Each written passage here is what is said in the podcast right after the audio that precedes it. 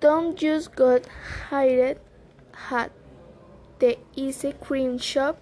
It was called Cream Goodness.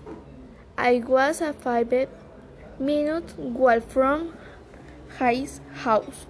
Today was his first day on the job. We was nervous.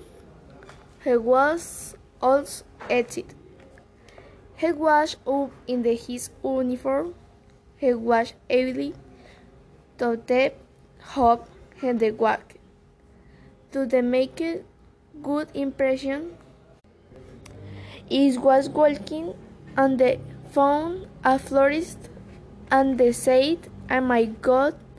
to the take some to the me boss to leave it and the better impression.